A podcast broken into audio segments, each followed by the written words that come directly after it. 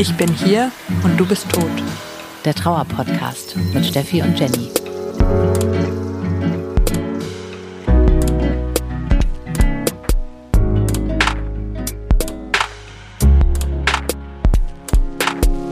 Herzlich willkommen im Club, in dem ihr niemals sein wolltet. Wir sind Jenny und Steffi und wir sprechen hier mit euch über Trauer. Dieser Podcast richtet sich an euch, wenn ihr genauso wie wir jemanden verloren habt und deswegen trauert. Wir wollen hier in diesem Podcast einfach über unsere Erfahrungen berichten und vielleicht könnt ihr dann das ein oder andere für euch rausziehen. Aber auch wenn ihr Angehörige oder Freunde von jemandem seid, der jemanden verloren hat, dann finden wir es auch super schön, wenn ihr zuhört. Einfach damit ihr vielleicht ein bisschen Einblicke in unsere Trauer bekommt und ein paar Ideen bekommt, wie ihr eure Freunde besser unterstützen könnt. Heute ist tatsächlich eine besondere Folge und auch ein besonderes Ereignis, weil es gibt jetzt diesen Trauer-Podcast tatsächlich schon ein Jahr. Theoretisch für uns beide sogar schon ein bisschen länger, weil wir die Folge ja auch schon vorher aufgenommen haben. Ein paar Monate, glaube ich, bevor sie ausgestrahlt ja. wurde. Aber genau, das Ausstrahlungsdatum ist jetzt fast genau ein Jahr her. Das ist echt Wahnsinn. Der 25. Februar, da kam die erste Folge raus mit dem Titel Trauern, wie geht das? Und ich finde immer noch, ist das eine Frage, die mich ab und zu beschäftigt. Und ich finde es total interessant, dass das unsere erste Folge ist. Auf jeden Fall, ja. Und wir sind auch immer noch genauso aufgeregt vor jeder Folge wie am Anfang, obwohl wir, ich weiß noch, dass wir am Anfang darüber geredet haben, dass wir dachten, ah, bestimmt nach zwei, drei Folgen legt sich das. das und gerade haben wir uns wieder bewiesen, dass wir wie jedes Mal ähm, tausend Einstiege brauchen und nochmal aufs Klo gehen müssen und nochmal husten müssen. Ja, es ist wirklich Wahnsinn. Also eigentlich müssten wir mal eine Outtake-Folge machen, damit man äh, eine Ahnung davon kriegt, wie das hier abläuft. Tatsächlich, ja, der Einstieg wurde schon tausendmal aufgenommen. Zwischendurch wurde sich geräuspert, gehustet, nochmal aufs Klo gegangen und nochmal ein Glas Wasser geholt. Äh, ja, das ist doch aber irgendwie auch schön, dass es nach einem Jahr immer noch genauso ist. Klar, und das ist ja auch immer noch ein Thema, wo es einem nicht so leicht fällt, drüber zu reden. Und das ändert sich ja auch mit der Zeit nicht. Definitiv. Was ich aber spannend finde, ist, wenn man sich anschaut, was in diesem Jahr passiert ist, weil am Anfang weiß ich noch genau, haben wir uns immer gegenseitig so zugeschickt, wow, guck mal, äh, uns hören jetzt 50 Leute.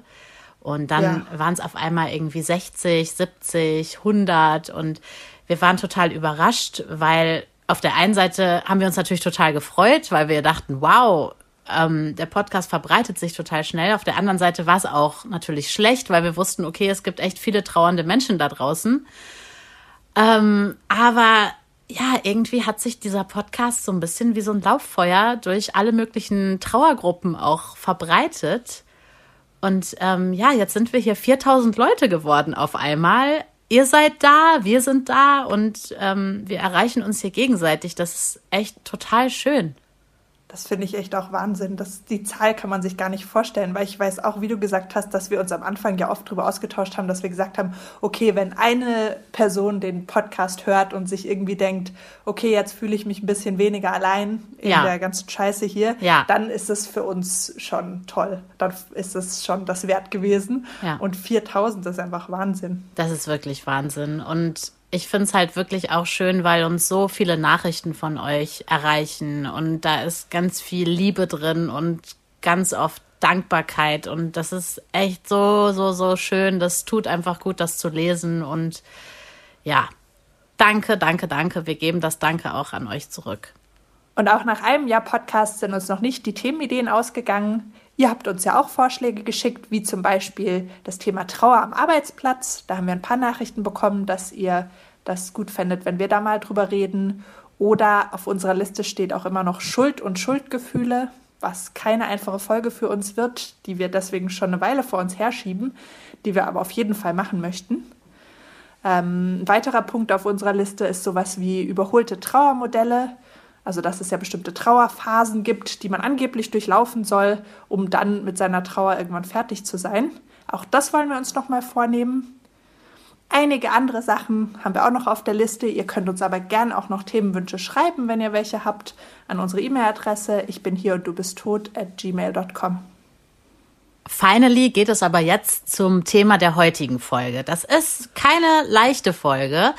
Wir schauen uns nämlich an, wessen Trauer wiegt eigentlich schwerer steht derjenige, der sein Kind verloren hat, eigentlich über der Person, die nur ihren Opa verloren hat? Und wie sieht's eigentlich aus, wenn jemand seine Partnerin verloren hat, aber die beiden waren nicht verheiratet? Ist das eine jetzt weniger wert? Heute kümmern wir uns also um ein richtig ungemütliches, man könnte schon sagen, um ein heikles Thema. Wir gucken nämlich auf Trauerhierarchien. Ja, jeder hat sie im Kopf, Trauernde und auch Nicht-Trauernde. Und warum möchten wir darüber mit euch reden? Weil jede trauernde Person bestimmt schon Situationen erlebt hat, in denen es um Vergleiche ging, weil man selber auch Vorurteile hat und selber solche Vergleiche macht, auch wenn man vielleicht weiß, dass es keine gute Idee ist. Und das vielleicht auch gar nicht so einfach ist, das zuzugeben, dass man selber solche Vorurteile hat. Und ja. über all die Aspekte möchten wir heute mit euch mal ein bisschen reden ich erinnere mich so ganz am Anfang, wenn man halt jemandem erzählt hat oder jemand hat mitbekommen, dass der eigene Freund gestorben ist, dass dann äh, oft sowas kam wie, ich kenne auch jemanden, der sowas ähnliches erlebt hat. Oder ja, ähm, bei mir der Nachbar, der Freundin und so weiter und so fort. Und man denkt sich in dem Moment direkt so, will ich gar nicht wissen. Also mich hat es immer extrem wütend gemacht, ehrlich gesagt, wenn jemand dann direkt mit so einem Vergleich um die Ecke gekommen ist, weil ich mir immer dachte so, sorry, das hier ist meine individuelle Trauergeschichte. Du musst jetzt nicht mit einem Vergleich von der Nachbarin, dessen Freundin und so weiter um die Ecke kommen. Also es hat mich immer extrem aufgeregt. Das ist so, man hat das Gefühl, Leute können das nicht so stehen lassen. Also ja. du sagst, du hast deinen Freund verloren und dann statt Stille auszuhalten, kommt dann eben sowas wie, oh, ich kenne auch jemanden, der auch jemanden verloren hat. Mhm. So nach dem Motto, das ist ja gar nichts so Besonderes, passiert ständig jedem. Ja, das ist mega absurd, ne? Also warum muss man das überhaupt mit irgendwas anderem vergleichen? Warum kann es nicht einfach für sich stehen? Oder wenn es dann so absurde Vergleiche äh, waren, wir hatten schon mal spaßeshalber im, im Podcast gesagt, wenn der, das hast du, glaube ich, gesagt, Steffi, dass es quasi wenn jemand sagt, hey, das, mein Goldfisch ist letzte Woche gestorben, ne? Das hattest du mal scherzhaft irgendwo gesagt. Ich wollte sagen, da, da, muss man klarstellen, das hat tatsächlich nie jemand zu mir gesagt. Zum Glück. Ähm, mit äh, einer Katze wurde es aber tatsächlich schon verglichen. Nicht dein also, Ernst. Irgendwie sowas wie, ähm, also nicht, dass es das Gleiche, so wird es ja meistens nicht formuliert, aber so, ja, mir ging es auch richtig schlecht, als meine Katze gestorben ist. Oh, hart. Also wir kommen ja gleich nochmal drauf zu sprechen, auch ähm, Tiere und Trauer und so weiter, ähm, ist ja gleich auch nochmal ein Punkt auf unserer Liste.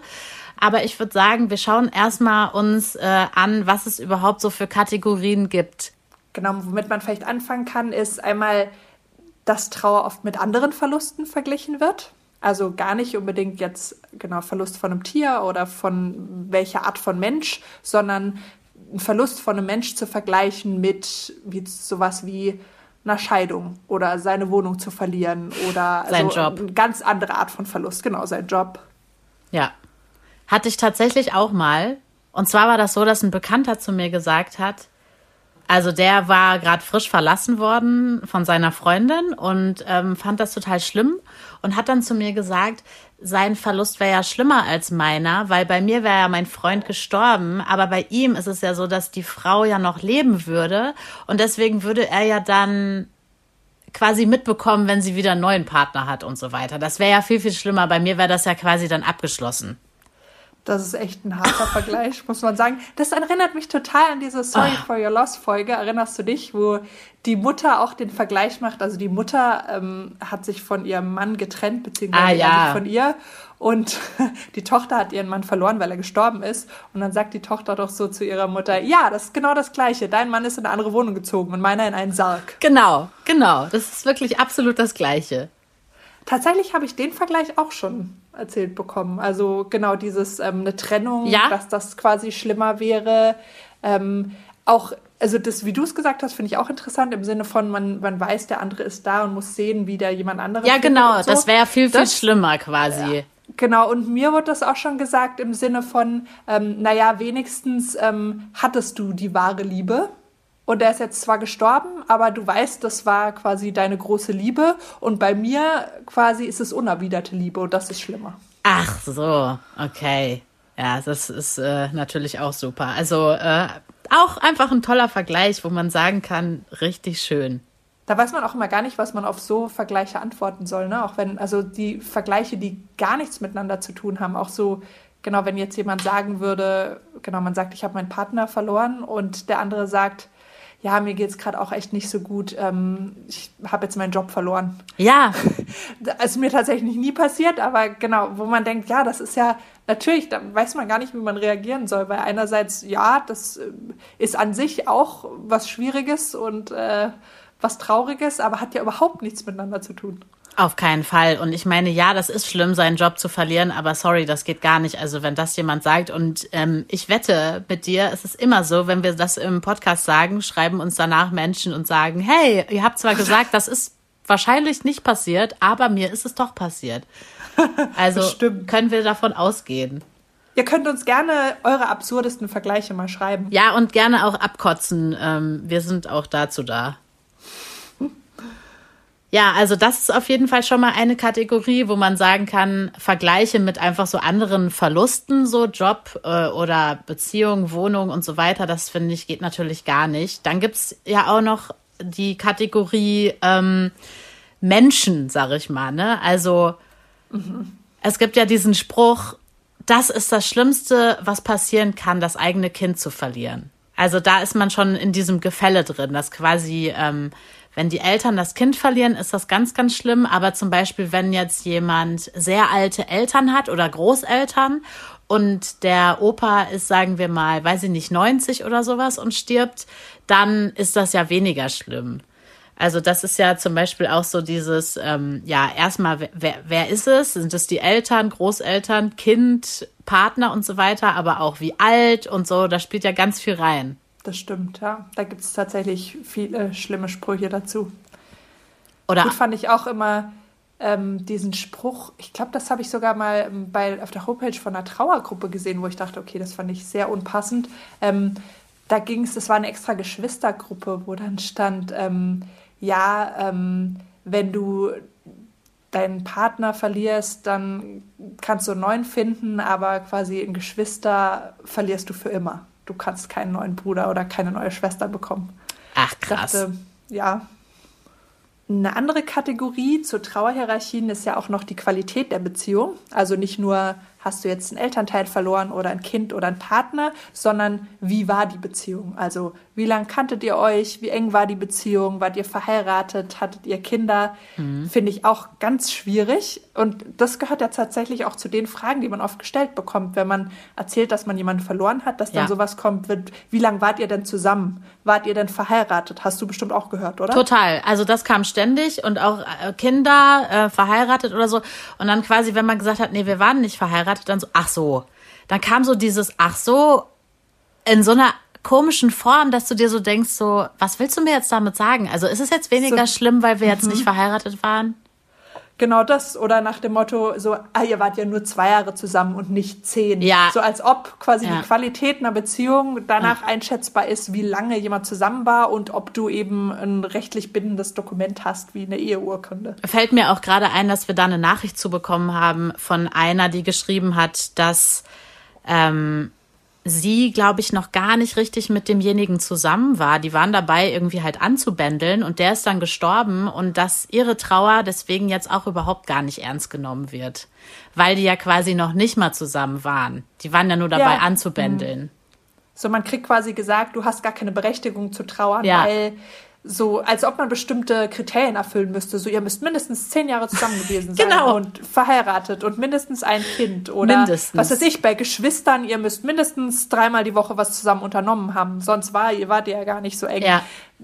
Was ja wirklich grausam ist. Das kann ja keiner beurteilen, wie die Qualität einer Beziehung war von außen. Ob Absolut man, man kann nach einem Tag kann es die große Liebe sein und es gibt auch Leute, die sind 50 Jahre verheiratet und es ist eine grausame Beziehung. Und genauso ist das ja auch bei Geschwistern, bei Eltern. Es gibt ganz super innige Beziehungen und es gibt nicht so innige Beziehungen und das kann ja niemand von außen beurteilen. Mhm.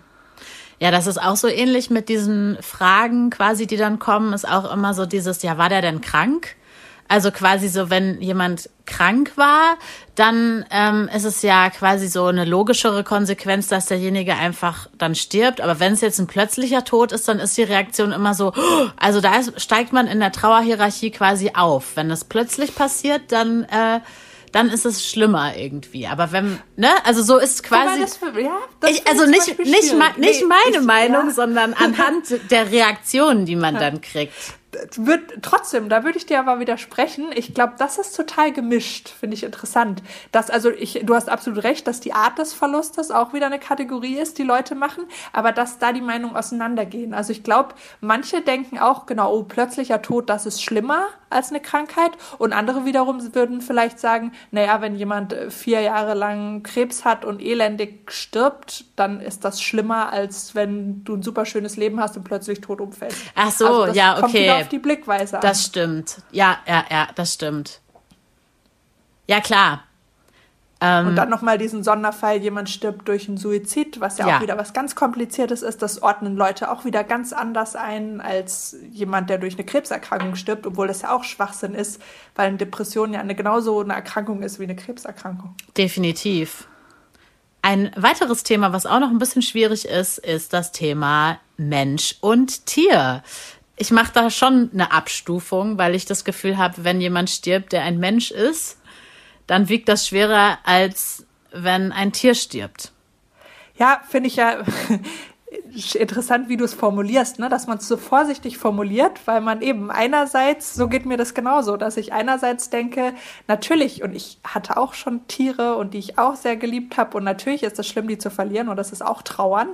Und trotzdem ist das harten Vergleich zu ziehen. Also einerseits ist natürlich die Trauer berechtigt und man möchte das gar nicht vergleichen und man hat es auch selber erlebt und kann das nachvollziehen. Und andererseits, wenn halt jemand, du zu jemandem sagst, mein Freund ist gestorben und der sagt, ja, kann ich gut verstehen, mein Goldfisch ist auch letzte Woche gestorben, dann ist das halt schwierig. Nee, das geht gar nicht. Aber trotzdem, also ich weiß nicht, ich habe da schon eine klare Haltung und ich bin halt super der Tierfreund. Ich habe selber Tiere und auch mein absoluter Trauerbuddy Nummer eins von Anfang an ist ein Hund. Aber trotzdem, ganz ehrlich, wenn ein Hund stirbt, ich sag ja nicht, dass die Trauer an sich nicht berechtigt ist, auf keinen Fall. Aber ich denke schon, dass es ein Unterschied ist, ob dein Partner stirbt oder dein Hund. Ich denke ja und nein. Also ich denke generell hast du recht, das ist ein Vergleich, den man nicht machen sollte, weil das einfach nicht zu vergleichen ist. Und andererseits kann ich auch mir genau vorstellen, dass es jetzt vielleicht jemanden gibt, der sagt, ähm, okay, da ist eine alleinstehende alte Frau und das Einzige in ihrem Leben, was sie hat, ist ihren Hund, den sie über alles liebt. Das ist ihre einzige Familie. Die hat sonst niemanden, keinen Partner, keine Kinder, kein nichts. Ja. Und dann stirbt dieser Hund, der ihr Lebensmittelpunkt ist. Dann kann ich mir das schon vorstellen, dass die Trauer, die darauf folgt, dass das, ja, ja. dass das genauso intensiv sein kann, weil, wie, wie man wieder darauf zurückkommt, dass man eben Beziehungen von außen schlecht beurteilen kann. Klar können wir nicht ja. beurteilen, was jemand für eine Beziehung zu seinem Hund hat, aber trotzdem, wenn es halt direkt verglichen wird, stößt es einem sauer auf. Da stimme ich dir auf jeden Fall zu.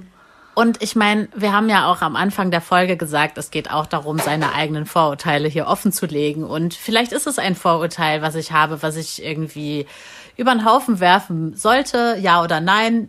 Aktuell ist es einfach meine Haltung dazu und die eigenen Vorurteile sind nun mal da. Also zum Beispiel kann ich noch ein anderes ungemütliches Beispiel geben.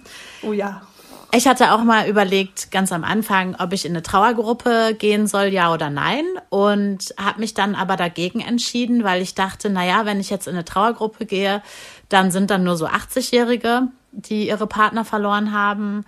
Und da fühle ich mich nicht zugehörig. Und ich hatte schon auch den Gedanken so, ähm, ja, dass meine Trauer sozusagen schwerer wiegt, weil wir ja unser gemeinsames Leben nicht hatten, die aber schon. Also so quasi hatte ich schon den Gedanken, wenn alte Menschen sterben, dann ist das sozusagen ja normal, aber ich wollte irgendwie mit denen nicht in einer Trauergruppe sein, weil ich mir irgendwie dachte, die können das ja nicht nachvollziehen. Mir wurde mein ganzes Leben weggenommen. Wobei ich natürlich heute sage, dass das Quatsch ist, aber damals habe ich so gedacht. Das kann ich absolut nachvollziehen. Den Gedanken hatte ich genauso bei genau Trauergruppen, wo es um Partnerverlust geht, weil ich glaube, ja, das ist was, was man anfangs auch noch viel intensiver so empfindet. Eben so dieses, man empfindet es als so ungerecht, dass man ja. dann eben jeden Vergleich eigentlich so wertet, dass man sagt, man selber ist schlimmer dran. Mhm. Und gerade dieses, was du sagst, okay, die hatten wenigstens ihr ganzes Leben zusammen. Darauf ist man so neidisch, dass man denkt, wie ungerecht ist das eigentlich? Die durften 50 Jahre verheiratet sein und wir nicht. Absolut. Ja.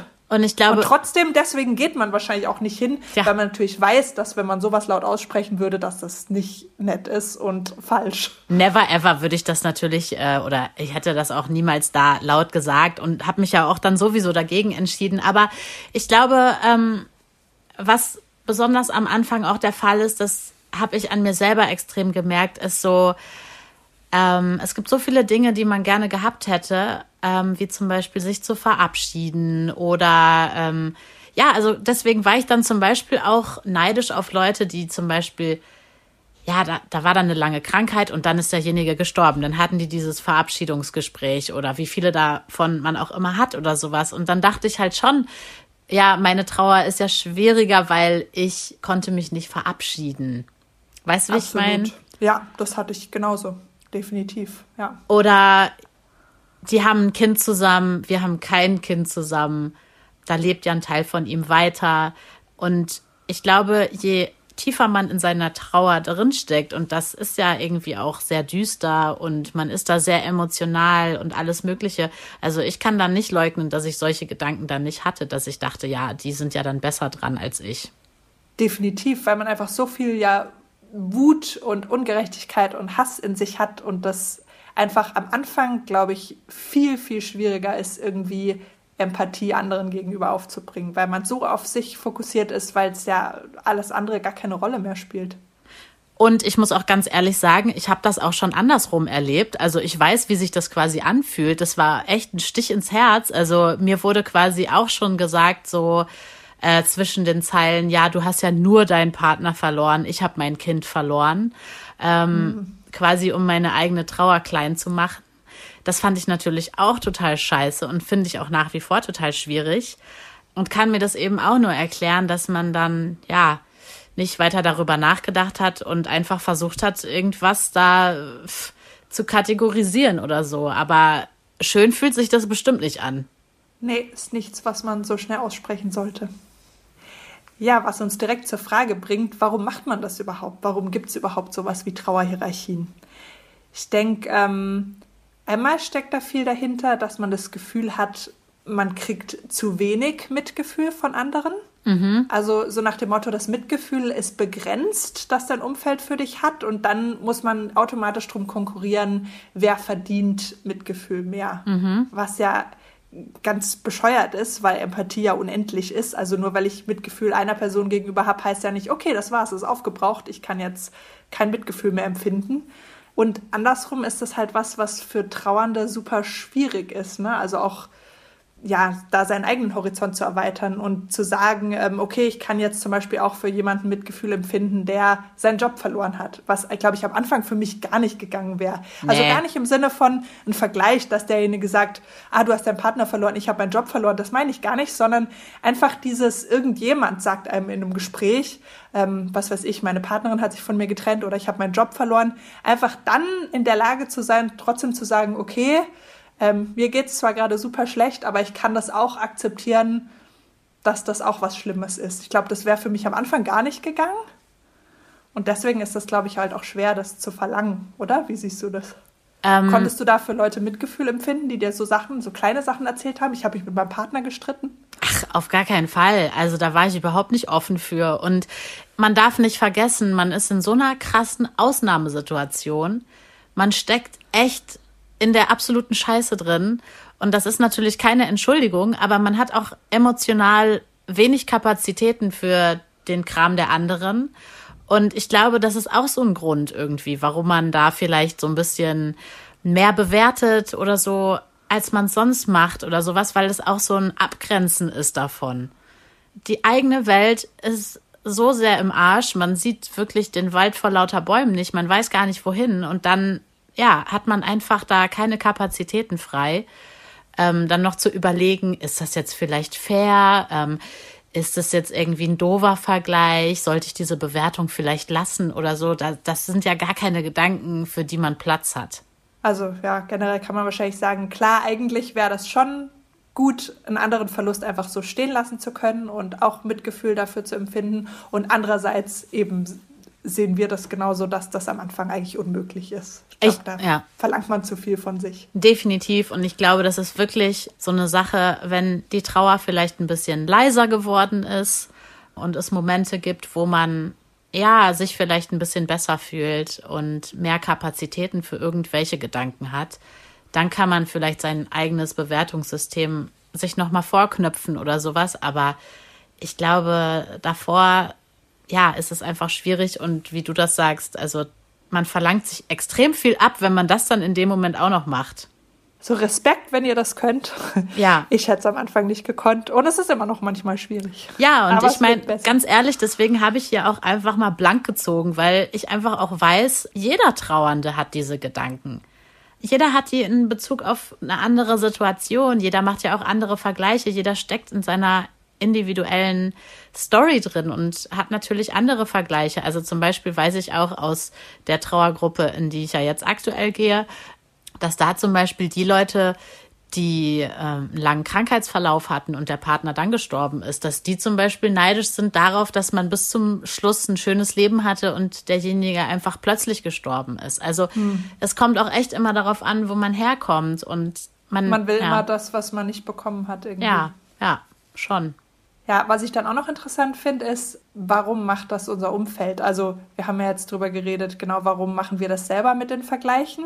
Hm. Aber warum machen das andere, die quasi niemanden verloren haben? Also warum Frage. sagen die dir sowas wie, äh, es hätte ja auch schlimmer sein können? Oh Gott! Ich hoffe, das hat niemand zu dir gesagt.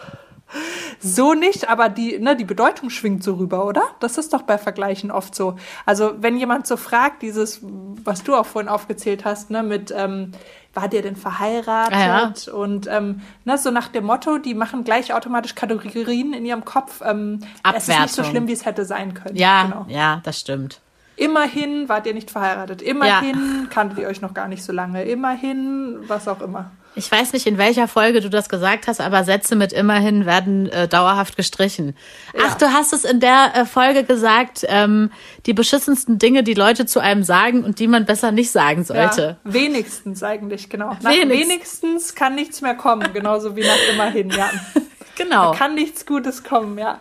Ich weiß auch nicht, ich denke vielleicht manchmal, dass Leute sich dann selber besser fühlen. Also so nach dem Motto, du erzählst denen sowas Schockierendes, dass mhm. du deinen Partner ganz plötzlich verloren hast, in unserem Fall zum Beispiel, dass die einfach mm, dann Angst haben. Man fängt ja an, sich dann selber vorzustellen, okay, was wäre, wenn es mir passieren würde? Und dass man vielleicht versucht, sich so ein bisschen so zu trösten. Also so nach dem Motto, na ja, aber es hätte ja auch was Schlimmeres passieren können. Immerhin, mhm. die waren ja noch gar nicht verheiratet, die waren ja noch gar nicht so lang zusammen. Die ähm, hatte ja gar nicht so eine enge Beziehung zu ihrem Bruder. Das heißt, das war gar nicht so schlimm. Ja, ja, auf jeden Fall. Das wird dann so relativiert, damit es sich für einen selber vielleicht ähm, weniger schlecht anfühlt.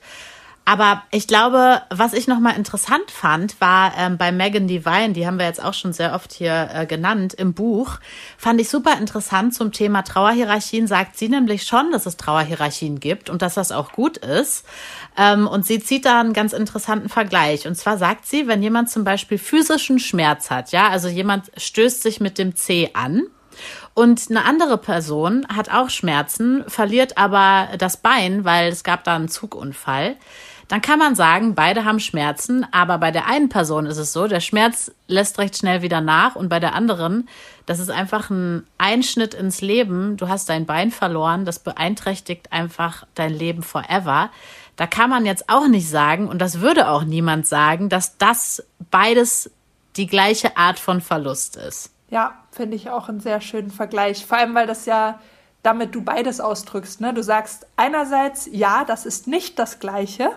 Und es hat beides seine Berechtigung. Genau, genau. Und ich glaube, das ist auch so ein bisschen was, was ich so mit der Zeit versucht habe, selber anzuwenden. Ähm, dass man irgendwie versucht, wenn einem jede, jemand seine Verlustgeschichte erzählt, dass man das als eigenständige und auch individuelle Geschichte halt einfach ansieht und eben versucht, sich einen Vergleich direkt zu klemmen Und wenn man das bewertet, vielleicht auch nur in seinem Kopf, kann man es natürlich auch hinterfragen, warum mache ich das? Was steckt eigentlich dahinter? Warum sehe ich das so und so? Weil meistens steckt ja ein persönliches Ding dahinter. Und mhm. man kann auf diese Weise ja auch seine eigenen Vorurteile hinterfragen. Ja, das hast du auf jeden Fall sehr schön gesagt. Sollte ich auch öfter machen. Sollten wir wahrscheinlich alle öfter machen. Ähm, ja, ich denke, das ist ganz richtig, was du sagst, dass ja insgesamt man sagen kann, eigentlich helfen Vergleiche keinem. Egal, ob man die jetzt für sich selber macht oder jemand anders einem einen Vergleich aufdrückt. Insgesamt kann man sagen, es gibt immer jemanden, dem ist was Schlimmeres passiert als dir und es gibt auch immer jemanden, dem ist was weniger Schlimmeres passiert und wenn, wenn man das wirklich so kategorisiert, dann gibt es ja nur einen einzigen Mensch im Endeffekt, dem ist das Allerschlimmste passiert und der darauf darf traurig sein. Ähm, da musste ich an das Buch denken, was ich gelesen habe, ähm, dass eine Frau geschrieben hat, die beim Tsunami ihre beiden Kinder ihre, und ihre Eltern und ihren Mann verloren hat. Mhm wo man sagen kann, okay, die darf traurig sein und quasi alles andere ist ja weniger schlimm gewesen. Wobei selbst da gibt es wahrscheinlich auch dann wieder Geschichten, wo jemand anders kommt und sagt, aber mir ist noch was Schlimmeres passiert. Und im Endeffekt nimmt sich das ja alles nichts weg. Und das sind alles grausame Dinge und die man einfach überhaupt nicht vergleichen sollte. Und was ich auch immer ganz wichtig finde, ist bei diesen Vergleichen zu, ja, wie viel wert war die Beziehung zu dem Menschen, den du verloren hast, das weiß überhaupt niemand Außenstehendes. Das weißt nur du und der Mensch, der gestorben ist. Ihr zwei wisst, wie eure Beziehung war und alle anderen können nur raten. Hierarchien in der Trauer. Man kann wirklich sagen, es ist eine komplizierte Kiste. Es war auch ja schon ein eher ungemütliches Thema. Wir haben uns vorher viele Gedanken gemacht, wie wir das alles formulieren, ohne jemandem auf die Füße zu treten.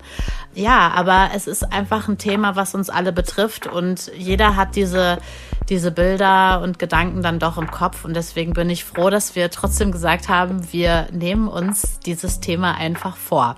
Und das auch noch zum ersten Geburtstag des Podcasts. Also äh, so kann es weitergehen. Schön, dass ihr heute zugehört habt. Wir sagen wie immer erstmal macht's gut. Bis zum nächsten Mal. Jenny und Steffi.